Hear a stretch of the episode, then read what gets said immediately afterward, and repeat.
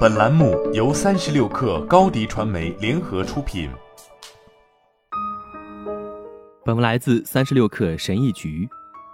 在会议上交流时，领导者通常分为两类：一类是有条不紊地思考自己的想法，并在发言前形成条理的人；另一类是采取无结构化方式，自己想到哪里就说到哪里，无所保留地分享出来。以激发员工们的讨论或做决定。虽然这两种沟通方式都没有错，但了解如何最好的沟通，才能最大程度地将你的想法发挥作用。根据你的公司的文化，如果你属于后一类，你可能会被错误地视为会议冗长且杂乱无章。另一件需要记住的重要事情是，虚拟头脑风暴可能会更加棘手，并且会给与员工之间沟通带来一些障碍。你可能需要在技术和使用工具方面更具创造力，因此，下次你参加需要提前构思的会议时，请尝试以下策略来帮助员工们理解你的观点：一、分享你的想法，坦诚你正在做的事情，可以让你的经理和团队深入了解。这就像是在说，大家一起来进行头脑风暴，以帮助团队快速找到解决方案，或者说。我刚才说的仅仅是不成熟的想法，欢迎大家补充意见。坦诚地向大家承认你在思考的事实，会给别人一个信号，他们也可以这么做。二，用社交软件进行交流。虽然一开始这可能感觉不真实，但在头脑风暴会议期间，有意限制自己的话语也会有帮助，让别人感受到你思维的逻辑。你可以在会议前练习这样做。看看还有哪些地方能够提高你的技能。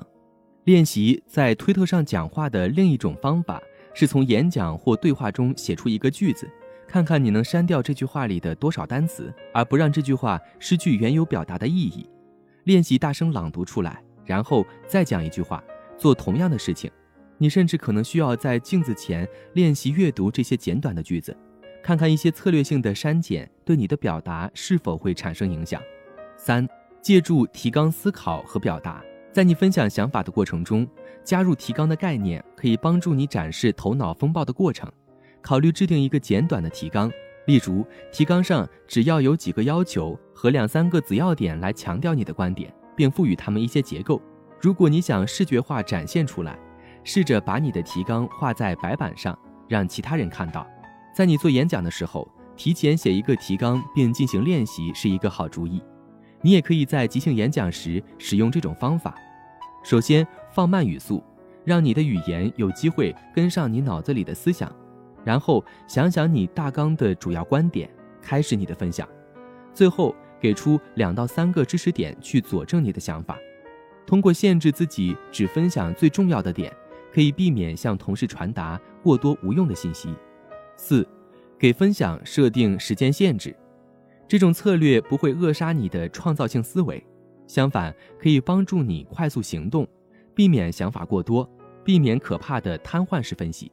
如果你没有设置一个真正的倒计时，你可以关注你的听众，以确保你所表达的没有让他们感到枯燥范围，或让一个值得信任的同事做这件事，以提醒自己。你可以时不时地暂停一下，就你所分享的内容征求其他人的反馈，以免自己的分享漫无目的。如果你担心自己会忘记，可以在笔记中记下要暂停的地方，确保你们是在交谈，而不是自己在独白。五、强调你的长处。最后，如果你擅长构思，可以考虑安排更多的头脑风暴会议，而不是过于正式的正式讨论。抓住这个机会，以你的优势来领导你的部门。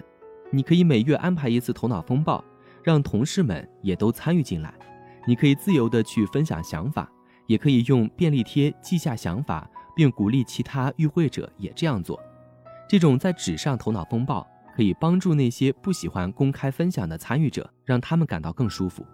好了，本期节目就是这样，下期节目我们不见不散。